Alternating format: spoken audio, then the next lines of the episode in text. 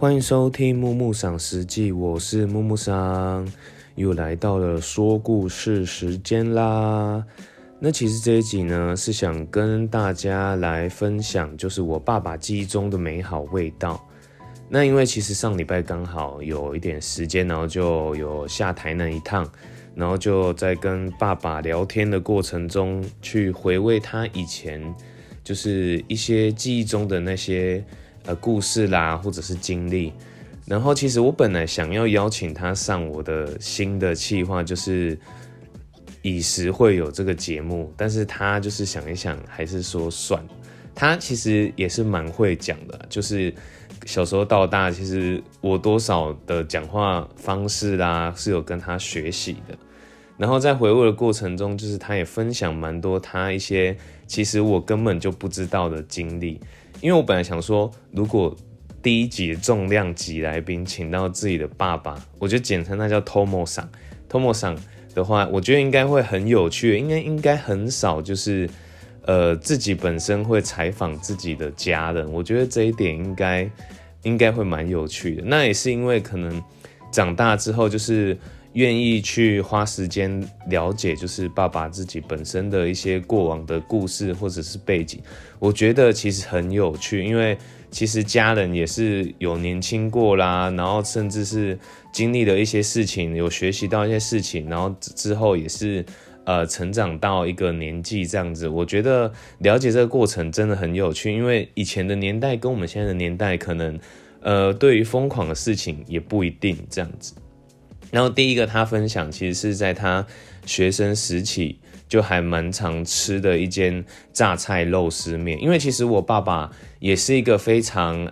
懂吃的人。那其实小时候到大吃的东西，其实山珍海味他也都吃过了。然后他跟我分享的是，他在回想的过程中，他觉得记忆最深刻的其实是。一碗非常单纯的榨菜肉丝面，因为我爸爸以前是在台南市区就是读书这样子，那他其实那时候回味的内容是说，他觉得就是以前可能比较穷啊，或者是比较没有那么多预算可以吃比较多东西，但是那个时候就是那个店面的阿姨啊，就是会帮他加好多的料，就是明明他就只点一碗比较普通的可能分量，但是。就是店里面的阿姨，就是总是会觉得，哎，学生嘛，就是会想要帮他加面啊，或者是加料。那他觉得其实这个是很难得有这个机会啊，因为比如说像现在可能物价上涨等等的，其实比较鲜少会有店家会直接这样子可能照顾一个学生啊，或者甚至是一个出刚出社会的新鲜人这样子，所以他其实对这个情怀是非常难以忘怀的。然后呢，他在讲这个过程中，其实就跟我分享很多他以前可能工作啊等等。因为我爸爸以前是开餐厅的，他大概在我没记错，应该是在二十几岁那时候开的餐厅。然后其实那时候因为台湾刚好就是遇到经济起飞的状况，那其实生意啊，他跟我分享是因为我爸爸开的是简餐店，他说那时候开在好像是五妃街附近。然后那时候生意其实非常非常的好，因为物价上涨的关系，大家可能比较有闲钱呐，来吃比较好一点的餐点。因为那时候的可能一个 set 要一百多块或两百吧，在台南那个时候，这个价位其实也是算偏高。那偏高的状况又可以排队长非常长的话，其实是也是因为大家的预算其实有提高这样子。然后他说，他们那时候就是跟我妈妈那时候也结婚了，哎，应该是结婚了吧，还是还没忘记。然后反正说他们那时候都会住在附近。然后因为听说我妈妈就是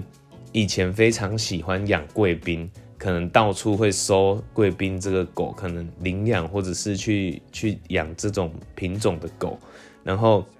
很好笑的是，就是。他还跟我分享说，最高纪录好像他们两个就租一间嘛。他说最高纪录好像会养八只，我觉得哎，好好笑。然后以前他们就是都会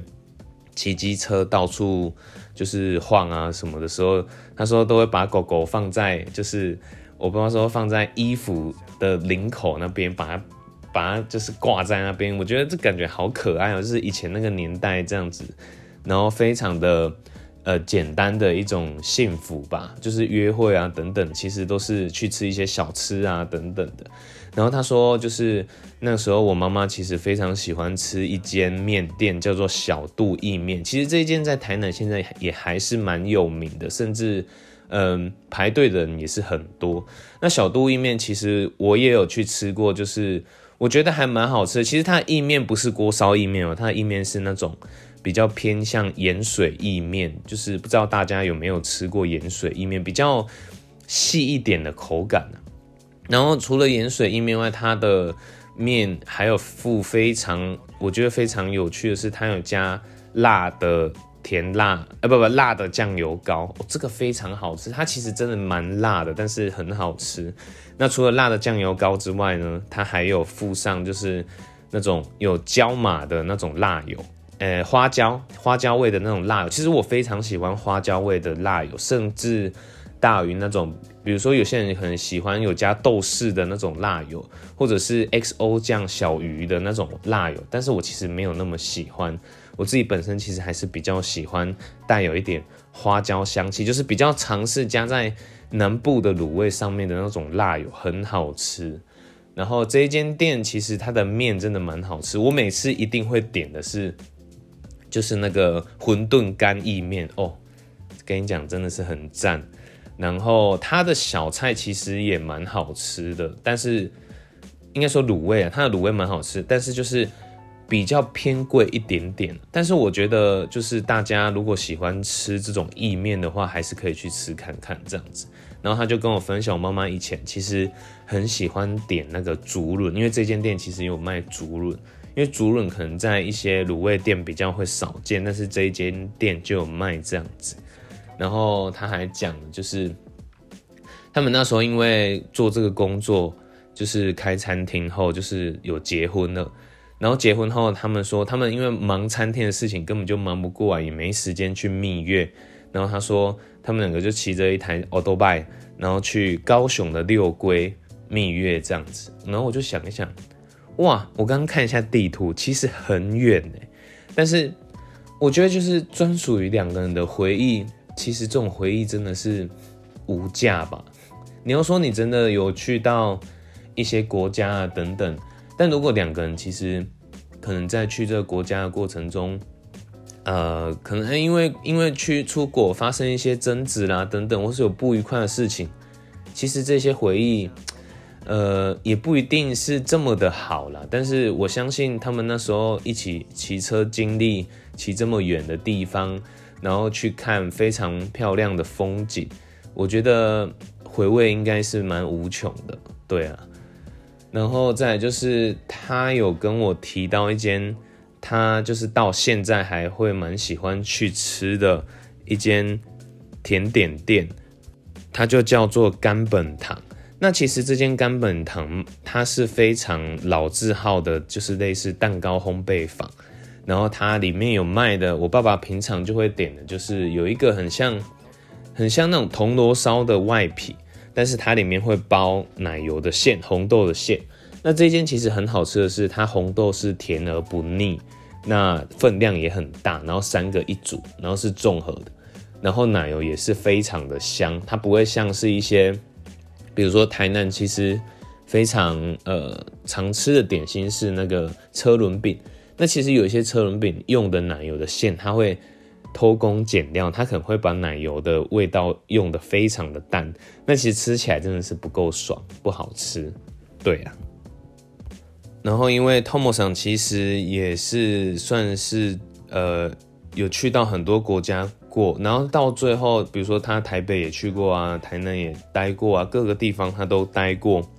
那回来之后，他其实还是。蛮怀念的是台湾的一种所谓的人情味，像我一开始提到的，就是哎，这些阿姨啦，或者是呃店家啦，其实会看到你说看到觉得说，哎，你是学生，就会想帮你，呃，可能加一点料啦。那阿姨也是笑笑的会跟他讲说，哎，不要紧呐，就是帮你加料啊，你加卡巴，就是这种。温暖打动了他的心吧，导致于导致于这个回味其实是非常的无穷。然后，他最有趣的哦，就是刚刚其实都在讲吃的这个面相嘛，那他就跟我们分享一些他以前年轻的趣事。他就说他年轻的时候，其实我也是现在才知道，就是他年轻的时候有去台北，就是好像是大呃高中刚哎不是国中刚毕业，然后好像是要去就是去台北读工专还是什么的，有点忘记。然后他说他国中毕业就自己跑去台北读书，他也不他就没办法，他就简而言之呢，就是阿妈也管不了他。我爸爸就是一个他想做什么就做什么的人，我就这样亏他，我就觉得很好笑。然后他就去台北读书嘛，他说他那时候就是有去酒店打工哦，我现在才知道啊。然后他就跟我分享，就是他好像是也是在大同区那边，可能靠近林森北那边打工。然后他就他就说那时候跟你讲哦，哇吼嘿一刚想贼探贵咋办？然后我听到我靠一天十万呢，会不会太好赚？而且你要想是在那个年代有十万块，你看那个数字是多大？而且你也才刚国中毕业升高中等等的，然后他就说那时候哦大家都穿的啪哩啪哩的。然后什么西装啊、西装笔挺啊等等，他说，但是他跟我分享说，因为可能因为年轻也不太懂怎么规划金钱，其实钱进来又花得很快。哎，你要想，如果一个月一天有十万，那你你如果平均好了，平均一天五万的话，嚯，那数字很恐怖哎，那比现在很多哦读读那个毕业后去工作的薪水还多哎，我靠，我他妈听到真的是有个傻眼。难怪他还蛮懂一些什么西装的牌子啊等等的。然后他说他那时候就是因为都去打工嘛，晚上因为酒酒店工作一定都晚上，是酒店还不是酒吧哦。然后酒店工作一定是会到很晚嘛。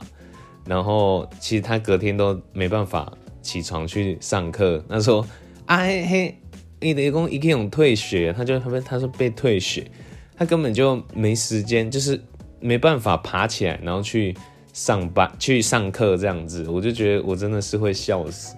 然后他被退学之后呢，要被叫回来台南读。那时候他说是读台南二中，我觉得哇，因为他以前只跟我们分享过读台南二中的事情，我以为他就是还蛮厉害的这样子。然后读台南二中，他说他也是读不下去，也是读到退学，读到退学，他要回台北再重新读一次这样子。然后他说好像也还是没有读完，然后最后就回来台南工作这样子，我就觉得好有趣哦。就是如果我们都没有去呃，可能跟父母了解他们过往的背景，你可能就很难发现有这么多精彩的部分。但我觉得我还蛮庆幸的，就是呃，可能长大之后，除了自己也愿意跟家人分享一些自身的经历外，那家人可能也有感受到这一个。呃，重视，那他也愿意跟我分享，那就是其实我现在也是把我的爸爸当朋友一样看待，来聊这些他们以前发生的事情。对啊，我觉得还蛮有趣的啊。我也差一个，他那时候还跟我分享，就是哎，怎么认识我妈妈的？那其实我妈妈是以前他们那时候叫民歌时代吧，就我妈妈其实是非常爱唱歌，然后她那时候都会到一些餐厅驻唱。你可以说她是民歌手啦，我觉得 OK 的民歌手，然后会自弹自唱啦等等。然后其实那时候因为他们在的那一间驻唱的餐厅就在我爸爸的餐厅附近，然后我妈妈那时候他们就会去简餐店，就是我爸爸开的简餐店那边休息，然后吃饭这样子。那也是因为这个机会，然后可能是我爸爸就去呃去去认识我妈妈这样子。哎，其实我觉得。很难呢，就是不知道以以现代来讲的话，如果你要随便跟一个陌生人搭讪，甚至是要联络方式，我觉得真的蛮难的。我觉得也是可能刚好，因为我妈妈很常会待在就是这个地方，就是这个固定的地方又常常出现，所以可能搭讪起来比较容易吧。对啊，那因为我想要搭讪这个经验，就想到我有一个。大学的朋友，她其实跟她的男朋友就是好像已经呃算是有求婚成，就是男生有求婚成功之类，他们就是也蛮顺利的。然后听说那个时候他们两个认识的过程是，就是也是男生呢去吃饭，然后搭讪我这个同学，因为这个同学刚好是那个时候的服务生这样子。因为我觉得好酷哦，就是现在这个年代真的很难这样直接搭讪哎，又不是什么黑男那种帮你配对啊，对啊。那其实今天真的非常高兴跟大家分享，就是这一段关于我爸爸自身的一些回忆。其实我真的是很想要赶快把这个这个记录录起来，因为我真的是怕我会忘记啊。那我还特别 还特别在我的那个记事本上面有笔记了一下这一段内容，因为我觉得好好神奇哦，就是你什么，就是我们大家何德何能，或者是。怎么可怎么有这么难得的机会可以跟自己的爸爸有这么深入的交谈？就是爸爸或者是家人，其实是很难。但是只要我们愿意试着去了解，我相信他们都会愿意告诉我们这些过往的经历。这样子，